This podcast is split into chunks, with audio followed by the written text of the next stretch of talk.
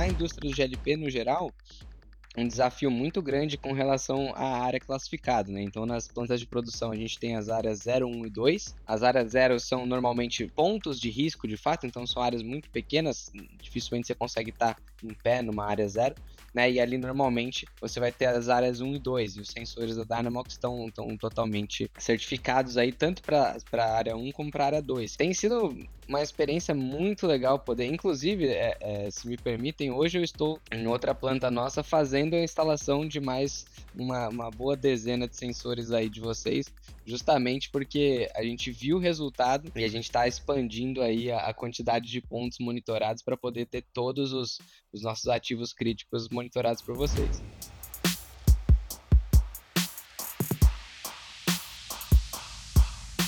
Bem-vindo ao Dynatalks. Aqui os especialistas da Dynamox recebem convidados da área de manutenção para um bate-papo sobre os conteúdos que estão em alta no setor. Com um time que une referência técnica e conhecimento profundo do mercado, vamos debater sobre experiências, casos de sucesso, inovações e tendências do setor. O Dynatalks é parada obrigatória para quem busca conhecimento e inovação.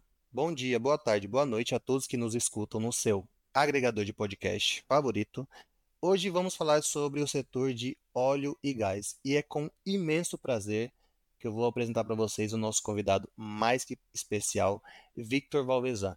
Victor, é, eu gostaria que você se apresentasse, falasse um pouquinho sobre você, no que você atua, aonde você trabalha, suas experiências e seja bem-vindo mais uma vez ao Dyna Talks. Perfeito, muito obrigado, Alisson. Bom dia, boa tarde, boa noite aos nossos ouvintes.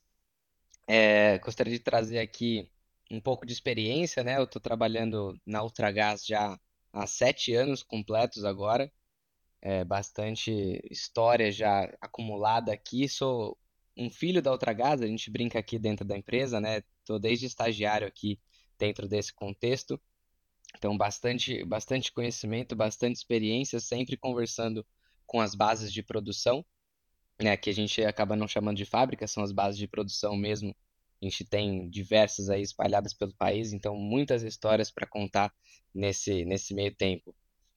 É, eu sou um engenheiro eletricista de formação, né, estudei aí na USP durante algum tempo, também tenho meu MBA em gestão de projetos e hoje atuo aí como consultor de manutenção corporativa dentro da empresa. Bacana, Victor. Novamente é um prazer inenarrável estar contigo aqui hoje. É, junto comigo está o Reinaldo Rosa. Gostaria que você desse um alô para o pessoal, Reinaldo. Seja bem-vindo.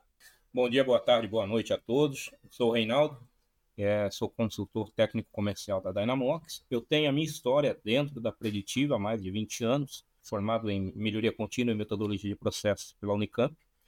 E estarei aqui compartilhando com vocês um pouco daquilo que eu aprendi no Gemba nesse tempo meu de, de estada em campo. É, a equipe hoje está pesada. Também aqui comigo, Glaucio Alves. Por favor, Glaucio, bom dia, boa tarde, boa noite. Se apresente para o pessoal. Um prazer estar contigo. Olá, pessoal. Prazer é meu. Sou o Glaucio, consultor técnico comercial aqui também na Dynamox.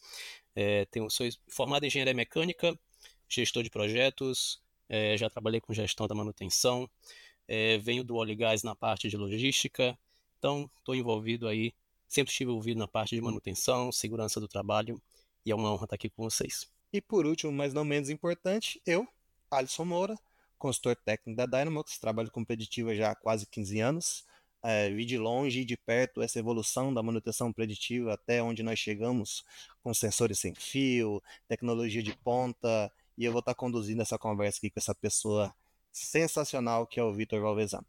Vitor, então, eu gostaria que você fizesse um overview um pouquinho para a gente do cenário do, do óleo e gás no Brasil, é, da história até chegarmos aqui, qual é o cenário atual, quais são as perspectivas para o futuro. Comenta um pouquinho para a gente do mercado. Ah, perfeito, Alisson, muito obrigado aí. O, o mercado de óleo e gás no Brasil tem uma história longa, né? A gente está trabalhando desde o do momento em que a gente acabou trazendo a expansão das, das ferrovias e das rodovias no Brasil, né? Quando a gente começou a colocar diesel, gasolina para dentro aqui. Mas o meu, o meu foco sempre vai ser gás, né? Eu brinco que a história que eu tenho para contar para vocês hoje é mais da, da parte do gás, né? Que começa no Brasil ali em 1937. né? O, o, fundador da Ultragás, que também é o pioneiro do gás no Brasil, né? Não havia nenhum tipo de, de gás antes aqui. É, é o Ernesto Igel, que funda a nossa empresa aí em 1937 e traz isso para o lar dos brasileiros. É interessante um pouquinho da história, são dois pontos é, que a gente não espera que impulsionam esse momento de empreendedorismo no Brasil, né? O primeiro é o acidente do Hindenburg, lá na, lá na Alemanha, do, do dirigível, quando ele acaba explodindo, né? E você tem ali um, uma, um backlash muito forte no mundo inteiro contra os dirigíveis. Então você tem diversos depósitos de gás que estão aí disponíveis pelo mundo, que estavam ali preparados para esses dirigíveis e que de repente não tem mais demanda, ninguém mais quer andar de dirigível por causa daquele acidente terrível que a gente teve. E isso acaba trazendo uma, uma oferta muito grande de gás aqui no, no país. Então, nesse primeiro momento, não era nem GLP que a gente estava falando, era hidrogênio mesmo, que era o gás utilizado aí para os dirigíveis. E o segundo ponto é que a ideia original não era nem vender gás. Né? A, a, a demanda surge quando é, o nosso fundador tem a ideia de trazer é, fogões para vender fogões, né? Trazer a parte de, de eletrodomésticos e para que ele possa vender os fogões tem que ter essa infraestrutura do gás. E aí é onde ele começa a, a entrar um pouco mais a fundo dentro dessa, dessa questão do gás e acaba se tornando, na verdade, o principal negócio da empresa aí depois de alguns anos, né? É, tem diversas curiosidades. As primeiras os primeiros botijões de gás, por exemplo, não eram feitos especificamente para isso, né? A gente estava em 1937 quando começou, né? Lá em 1945, 1946, onde isso já estava se expandindo, a gente começa a usar até é, carcaças de bombas que estavam sendo fabricadas para a Segunda Guerra Mundial e com o fim da guerra não havia mais essa demanda pelas bombas e aí as carcaças que tinham um formato ali interessante para transporte eram aí é, colocadas juntas e duas calotas formando ali um botijão que a gente chamava de carrapeta na época. A gente tem até alguns aqui num, num é, museu interno que a gente tem aqui na Ultragás. E aí a história vai, vai seguindo, né? Falando um pouco do, do nosso momento atual, né, dentro do mercado, a gente tem já hoje vários players no mercado, né? Então a gente tem além da Ultragás, nós temos a Liquigás, SHV, a Copagás, são outras empresas aí do, do ramo do gás que disputam o mercado conosco, né? E a gente tem hoje um movimento muito grande também da expansão energética, né? Então, da diversificação. Então, hoje, como a gente está trabalhando é, com combustíveis fósseis ainda, né? O gás GLP, o gás liquefeito de petróleo no fim do dia, né? Então, ele é um dos produtos ali da, da, do fracionamento do petróleo, né? ele acaba sendo um combustível fóssil. Né? Então, hoje, a Ultragaz e outras empresas do ramo também estão se posicionando no mercado muito mais como empresas de energia.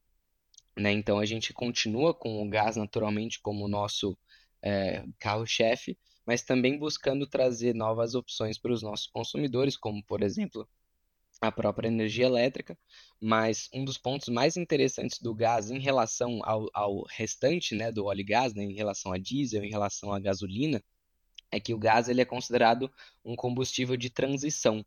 Então, hoje a gente tem uma, uma projeção de aumento da, da demanda pelo consumo de gás GLP e também gás natural, porque eles são considerados esses combustíveis de transição que tem uma queima muito mais limpa em relação ao, a outros combustíveis como a gasolina, né? Além disso, a gente tem trabalhado outras novas moléculas, né? Então, hoje, um ponto de, uma, de, um, de grande é, vanguarda aí na, no setor do gás é a questão do biogás. Então, a gente está trabalhando aí é, com a geração de gás equivalente ao GLP, então é a mesma molécula que a gente consegue criar a partir aí do bagaço da cana, principalmente. É, e aí ela é indistinguível da molécula do GLP que está ali sendo extraída de um poço de petróleo, por exemplo. Então isso é muito interessante porque ela traz essa, essa característica renovável, né? Então a Ultragás tem alguns objetivos aí, falando especificamente nossos, né? De, de colo conseguir colocar isso para dentro dos nossos botijões, começar a trabalhar com um percentual desse biogás. né, poder trazer essa vantagem para os nossos clientes e trazer essa pegada mais verde para o nosso negócio. E tem muitas outras é, é, é, vanguardas aí também do nosso, do nosso segmento, né? Então, por exemplo, um dos pontos interessantes é, quando a gente fala do consumo é, domiciliar mesmo, né? A gente tem, principalmente nas cidades grandes, aqui em São Paulo, Rio de Janeiro, Salvador, a gente tem muito a infraestrutura do gás encanado, né? Que é um, um grande player nessas cidades grandes. Mas, de maneira geral, no restante do Brasil, é muito difícil você encontrar essa, essa infraestrutura colocada, né, dessas tubulações longas é, distribuindo gás pela cidade. Então, a Ultragás ela tem algumas soluções, né, e, e outras empresas é, é, concorrentes também nesse sentido, principalmente para condomínios, para padarias, para prédios, aonde a gente coloca é, grandes tanques de armazenamento, né, ou até médios tanques de, armazenamento, não necessariamente tão grandes, mas que têm a capacidade de suprir, por exemplo, um prédio residencial inteiro durante algum tempo. E ali você pode fazer a, a medição para cada, cada base, para cada, cada unidade consumidora individualmente. Então, acho que a gente tem diversas é, vanguardas aí que estão acontecendo hoje no, no setor de óleo e gás, né? Ah, outro, outra parte de, de, de ponta que está acontecendo hoje também é com relação ao campo, né? Então hoje o gás, ele, principalmente GLP, né? Ele é muito visto é, como o combustível para cocção, né? E aí uma, uma curiosidade, o gás ele é regulado no Brasil praticamente para uso exclusivo para cocção, né? Então o que que, a gente, que acontece? a gente tem algumas, algumas legislações que foram é, colocadas ali na década de 70, na, de, na década de 80, que limitam o uso do GLP para outras, uh, outras aplicações que não a cocção domiciliar. Tá? Então a gente tem a cocção domiciliar como possível, é, caldeiras, é, saunas é, e as, as empilhadeiras industriais. Mas fora isso, o GLP praticamente não pode ser utilizado para nenhuma outra, outra finalidade devido à sua importância nos lares brasileiros, para que a gente não tenha um aumento da demanda que a gente não consiga suprir, num caso de, um, de uma falta no, no exterior, que a gente tenha de alguma maneira um, uma autossuficiência aí em termos de GLP. Né? Uh, hoje não é totalmente o Brasil não é totalmente independente em termos de GLP, a gente importa um pouco desse GLP, por isso até existe essa, essa pressão para não ter um aumento tão grande da demanda, porque com o aumento da demanda ficaríamos, portanto, cada vez mais é, dependentes aí do exterior. Mas apesar disso, a gente consegue ainda algumas novas aplicações para o GLP. Então, uma muito, muito legal que a, a Ultragás trouxe para o mercado há pouco tempo é a questão de secagem de grãos. Então, a gente está trazendo o GLP para o campo para poder ajudar no processo de secagem de grãos e ajudar, naturalmente, o setor agropecuário brasileiro aí e trazendo essa nova energia para dentro do, do campo brasileiro. Eu acho que de overview aí do gás no Brasil, acho que tá bom por enquanto, né, Alisson? É, e é engraçado, Victor, porque nós falamos de muitos assuntos nesses podcasts, e talvez o de hoje seja o que está mais intrínseco no nosso dia a dia, né? É combustível, é o gás, que está tudo ali muito próximo da gente, né? Então, tá na nossa realidade. É, vamos trazer um pouquinho para a nossa realidade da manutenção agora.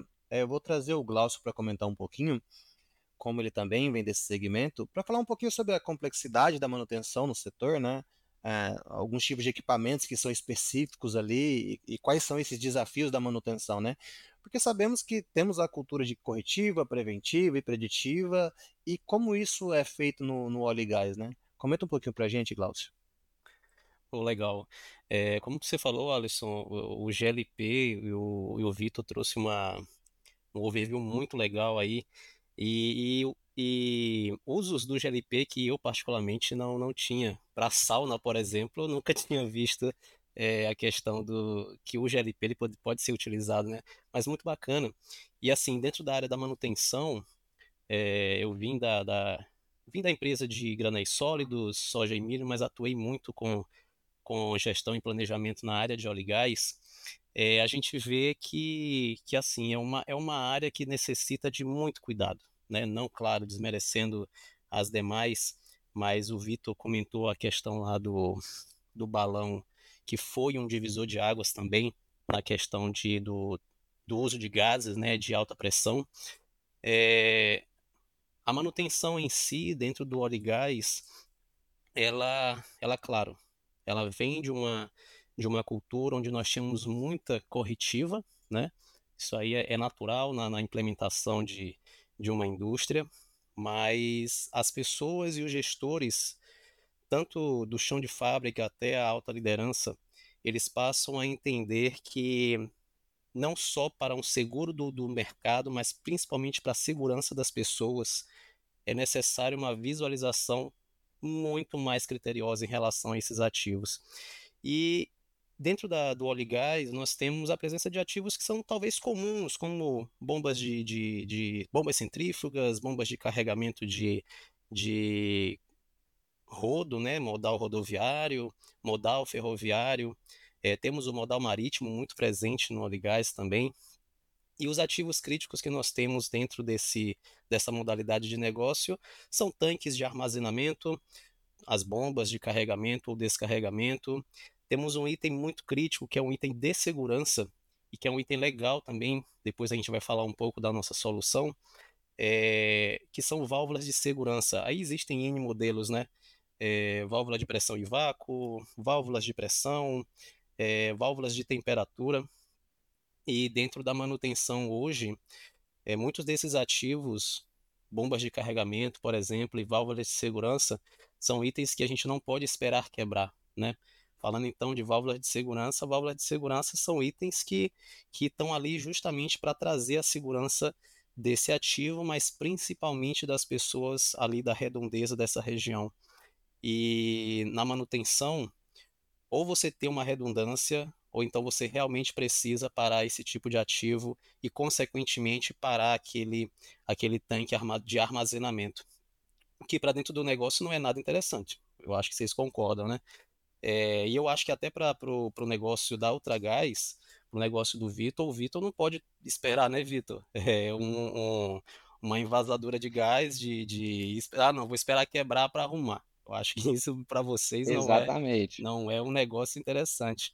Então, com Exatamente. É a velha máxima da, a velha máxima da engenharia. Quem tem dois tem um e quem tem um não, Não tem tem nenhum, né? Então, nós usamos aqui para tanques grandes, a gente tem aí quatro, às vezes seis válvulas para cada tanque, para garantir que vai estar bom. E é legal você comentar isso, Vitor, porque eu tenho certeza que na, não só na planta daqui de São Paulo, mas em outras plantas espalhadas pelo Brasil, eu tenho certeza que o item válvula de segurança é o item que bate que vocês devem bater assim o tempo todo, cara, precisamos fazer manutenção, precisamos fazer manutenção, porque é um item que, que impacta diretamente no, no nosso negócio.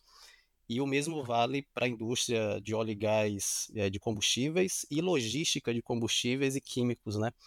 É, é, é gritante a forma que, que, que as indústrias, que a indústria hoje, que as empresas de logística hoje, elas têm aplicado investimento.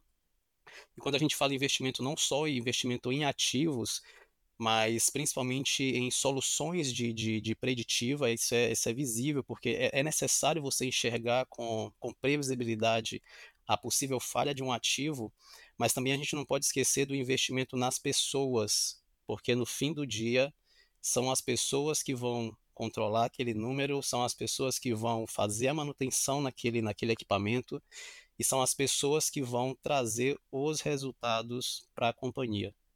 É dessa forma que eu vejo, Alisson. E você me deu alguns insights e alguns ganchos muito interessantes para eu chamar o Reinaldo, porque uh, a gente sai do viés um pouco da manutenção quando a gente fala de preditiva e a gente também foca em segurança. E a gente está falando de um setor que é extremamente, é, um ambiente extremamente perigoso, né, extremamente explosivo. Então, a gente trata de segurança antes de tudo, né? como você falou, é, são itens de segurança e a gente trata de pessoas. Então a gente consegue falar de vários assuntos quando a gente fala de preditiva. Não é só manutenção, né?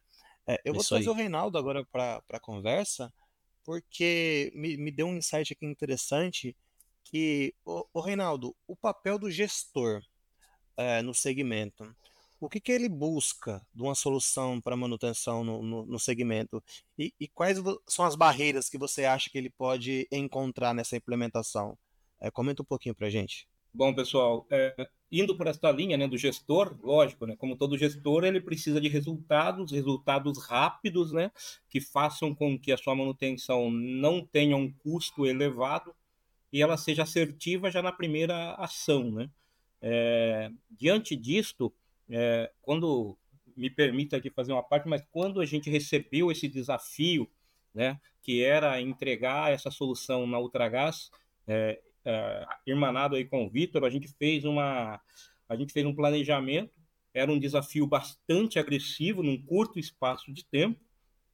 Né, e dentro desse curto espaço de tempo, a gente teve que percorrer vários sites, inclusive, onde a gente se deparava com situações onde é, os equipamentos vinham a, é, com preditiva de forma offline, o equipamento acabava quebrando e não tinha nenhum sinal anterior. Né? Então a nossa solução ela foi muito interessante porque além da gente suprir a necessidade de segurança, né, de segurança, onde você não tem o homem toda hora no campo fazendo as coletas, e sim o sistema trabalhando em prol da, da unidade. Você tem aliado a isto, você tem resultados que são acompanhados de forma efetiva e com assertividade e de fácil compreensão uma vez que a nossa solução ela entrega as falhas de forma muito de percepção muito fácil, né? Ela é altamente intuitiva, então ela consegue entregar isso de uma forma que, que, de qualquer hoje técnico ele consegue identificar esse tipo de falha. Eu tive o privilégio de iniciar esse trabalho junto ao time da Ultragás, né? Como disse a vocês, contei aí com uma galera que me ajudou e a gente conseguiu entregar resultados tanto que a gente entregou resultados que a gente acabou recebendo até uma indicação de um prêmio na Ultragás. É, o Vitor o Vitor pode depois fazer um comentário se quiser, Vitor, a palavra está aberta, né?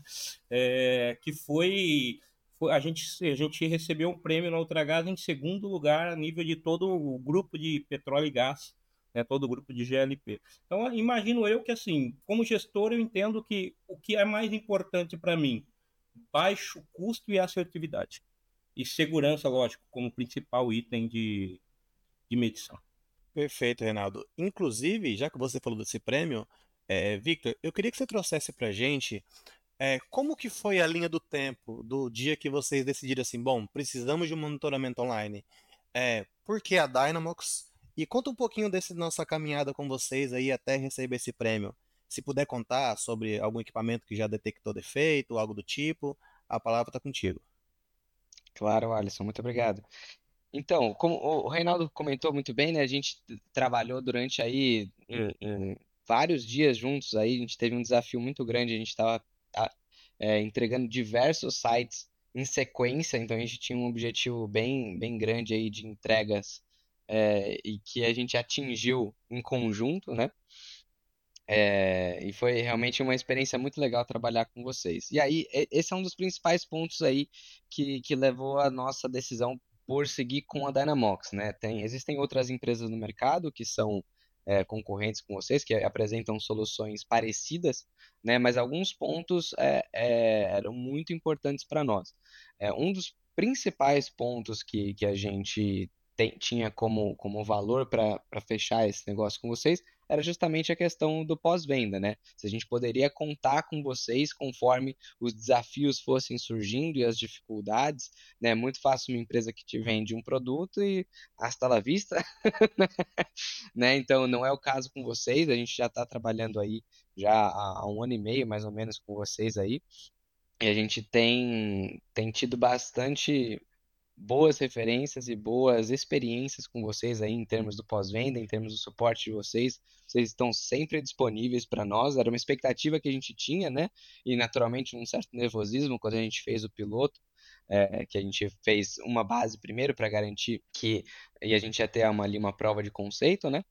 É, e desde aquele momento e depois com o rollout para outras unidades, outros estados do país, é, vocês também continuam aí prestando um, um apoio muito positivo para a gente, estão sempre disponíveis, e isso sem dúvida faz toda a diferença para a gente, tá?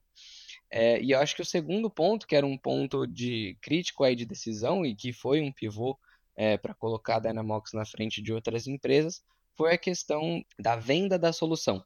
Né? Então, vocês de fato vendem a solução, a gente compra e pronto, a solução é nossa, está aqui instalada no nosso campo e o nosso negócio de alguma maneira se conclui monetariamente nesse momento. Apesar da gente ter a opção né, de trabalhar com vocês diretamente com algum tipo de, de suporte da própria análise, né, dos dados e tudo mais, se a gente tiver uma equipe interna, a nossa solução está aqui, a gente tem acesso à plataforma de vocês, é, sem nenhum custo adicional, ou, ou, alguma mensalidade, ou uma assinatura, né, que é um, é um modelo muito utilizado hoje em dia, né?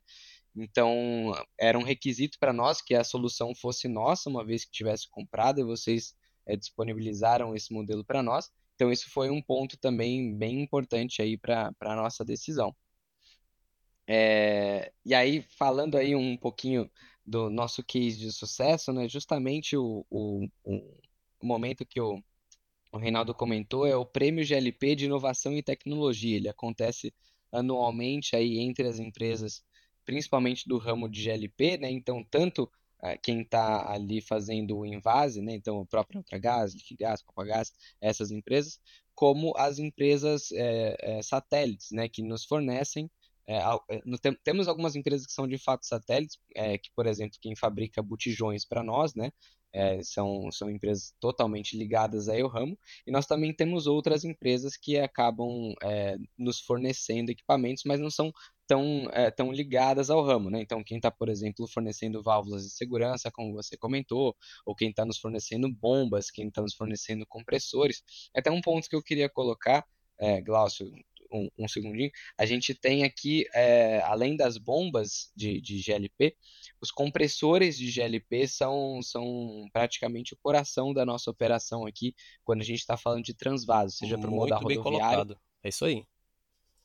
Né? Então, inclusive, né, são os principais ativos que a gente busca é, é, fazer toda essa instrumentação, né? Então a gente tem, apesar de ter muitos motores, redutores aí para toda a nossa linha de invase, os nossos ativos principais aí que tem aí o coração da nossa operação são as bombas de GLP, os compressores de GLP e também os compressores de ar, né? Uma particularidade do nosso do nosso ramo aí é a questão da atmosfera explosiva. A gente comenta um pouco mais à frente, mas então a gente tem como requisito muitas vezes que não pode ser eletrônico ou não pode ser elétrico. Então a gente muda é, muito aí para pneumático. Então o compressor de ar também é um equipamento muito crítico dentro aí do, do, do setor do GLP.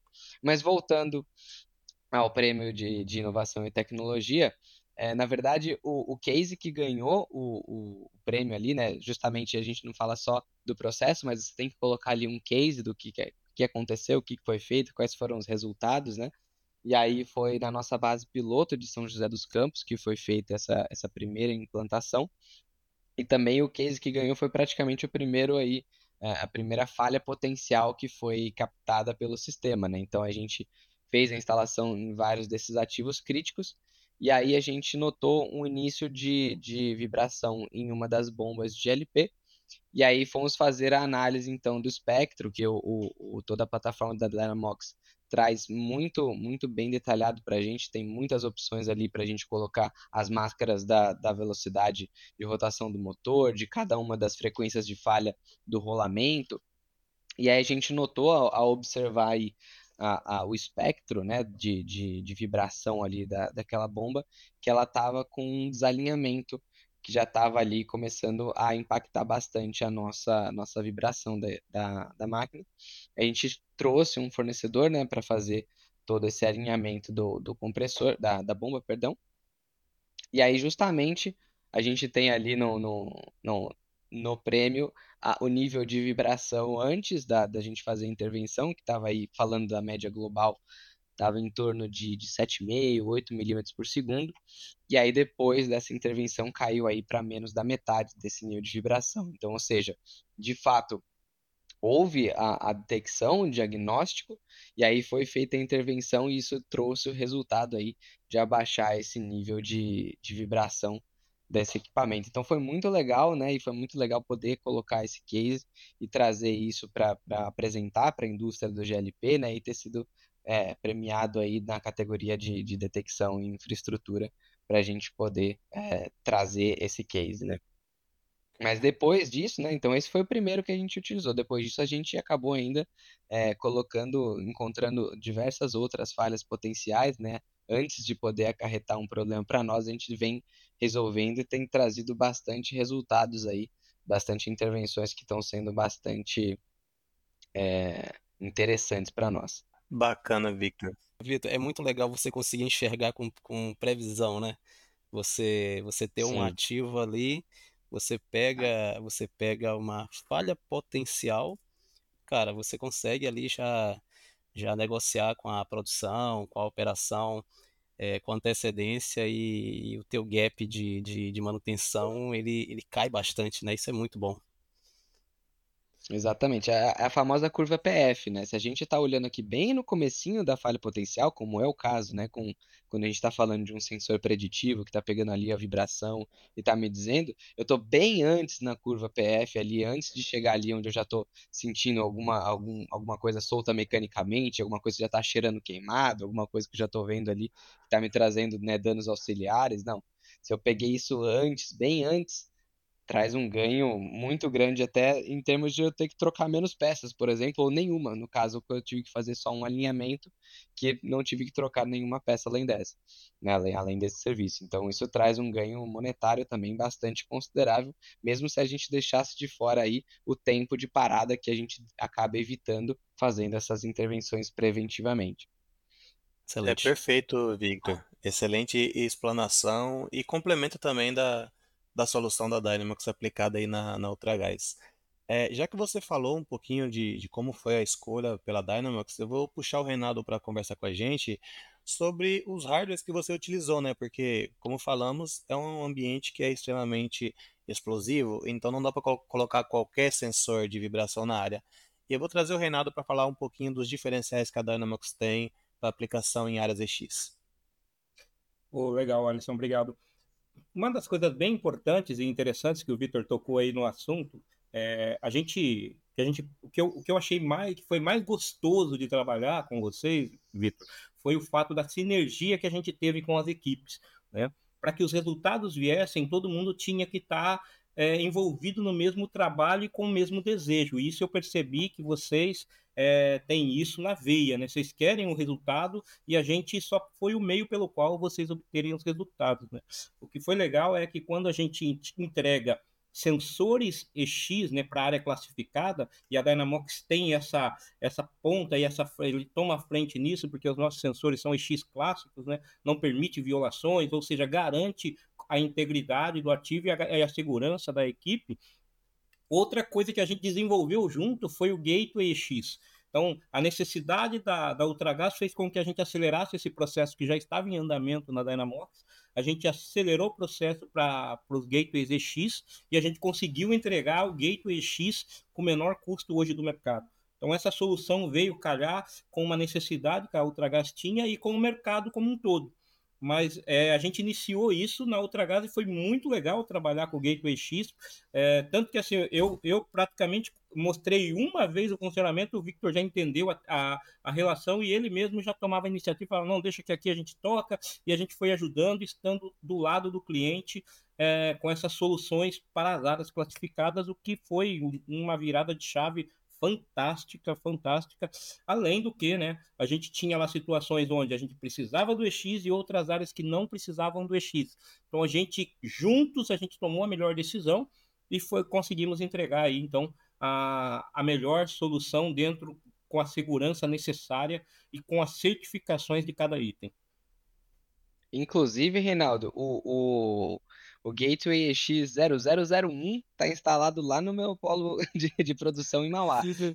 Não, mas tem que pendurar uma foto, hein? Tem que pendurar uma foto desse gateway. Nossa, é, isso que foi o legal, né, Victor? A gente viu o projeto nascer, né? A gente participou do nascimento dele, de toda a concepção e vimos os primeiros resultados. E hoje todo o time Ultragás hoje converge com a gente, conversa com a gente e, e, e agradece muitos resultados que ele tem obtido com essa facilidade que a nossa tecnologia entrega sem ser complicado. Né? É verdade, o, Reinaldo. E assim, né, você comentou, de fato, hoje a gente tem um fórum, né? Inclusive, algumas das pessoas que estão aqui têm acesso onde a gente é, interage todos os dias ali, todas as semanas, para tirar dúvidas, para trazer ideias novas do que a gente pode fazer ali para dentro do, do, do, nosso processo com relação aos sensores da Dynamo. É, mas realmente, Reinaldo, a gente tem, né, na indústria do GLP no geral, um desafio muito grande com relação à área classificada, né? Então, nas plantas de produção, a gente tem as áreas 0, 1 e 2, né? As áreas 0 são normalmente é, é, os pontos de risco, de fato, então são áreas muito pequenas, dificilmente você consegue estar em pé numa área 0, né? E ali, normalmente, você vai ter as áreas 1 e 2, e os sensores da Dynamox estão, estão totalmente certificados aí, tanto para a área 1 como para a área 2, que é, então, todo, todo o nosso setor produtivo, né, toda a, a, a planta acaba caindo dentro dessa classificação, então a gente pode é, colocar em qualquer um, é, em qualquer lugar, qualquer motor, qualquer redutor, qualquer bomba que a gente tem aqui dentro do processo, né? É, e, e, um outro ponto legal que o Reinaldo colocou também, né? Normalmente a gente tem é, custos muito elevados aí para poder trabalhar com EX, né? Então, normalmente a gente tem, por exemplo, Aqui é uma utilização de smartphones para que a gente conseguir colocar um smartphone aqui. Ele vai custar aí três, quatro vezes o que um smartphone normal custaria para a gente poder trabalhar com ele dentro da área explosiva, né? E aí no caso da, da Dynamox, não, não é um, um, custo tão elevado em relação ao que seria um, um equipamento não EX, o que é um, uma, uma coisa muito legal da parte de vocês aí, vocês terem conseguido trazer é, essa atratividade também no custo para nós. É, tem sido uma experiência muito legal poder, inclusive, é, é, se me permitem, hoje eu estou em outra planta nossa fazendo a instalação de mais uma, uma boa dezena de sensores aí de vocês, justamente porque a gente viu o resultado e a gente está expandindo aí a, a, quantidade de pontos monitorados para poder ter todos os, os nossos ativos críticos monitorados por vocês. Muito bom, Victor. Muito bom ouvir isso de você, porque de fato é quem utiliza a solução, né? No final do dia, é você que tem que entregar os resultados para sua planta. Então é bem bacana a gente ter esse, esse feedback, esse retorno aí de quem está utilizando a plataforma e está satisfeito, né?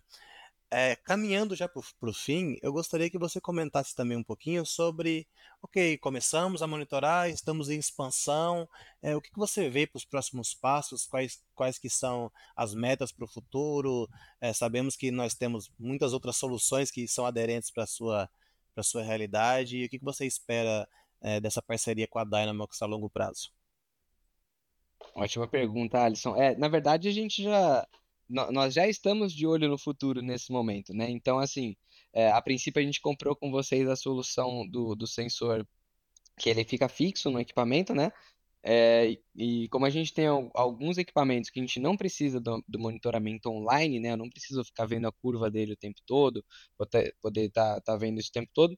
Vocês têm a solução do Dyna Portable, que é um sensor móvel que a gente pode trocar entre pontos e fazer uma rota de inspeção. E esse já é o nosso próximo passo aí é, é, utilizar esse sensor de vocês, está tá dentro da nossa estratégia, para a gente poder ter cada vez mais para outros equipamentos que não são tão críticos, não vale a pena a gente ter um sensor fixo ali, mas eu fazer uma rota de inspeção preditiva nele, trazer o sensor de vocês e ter isso tudo dentro da mesma plataforma online, é uma coisa que nos interessa muito, né? Então já está dentro da, da, nossa, da nossa estratégia para o futuro aí, com certeza.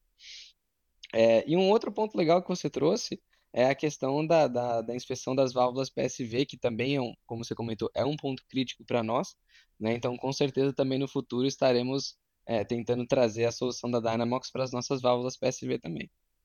É isso, sempre é importante frisar que nós estamos trabalhando aí para entregar uma solução que seja para economizar os custos da manutenção, para retirar o homem de campo, para tirar a quantidade de peças sobressalentes, para evitar um, um, acidente que infelizmente nós ainda vemos com bastante frequência, explosões, incêndios. Então é, é toda uma equipe trabalhando para entregar um resultado a nível global dentro da empresa, né?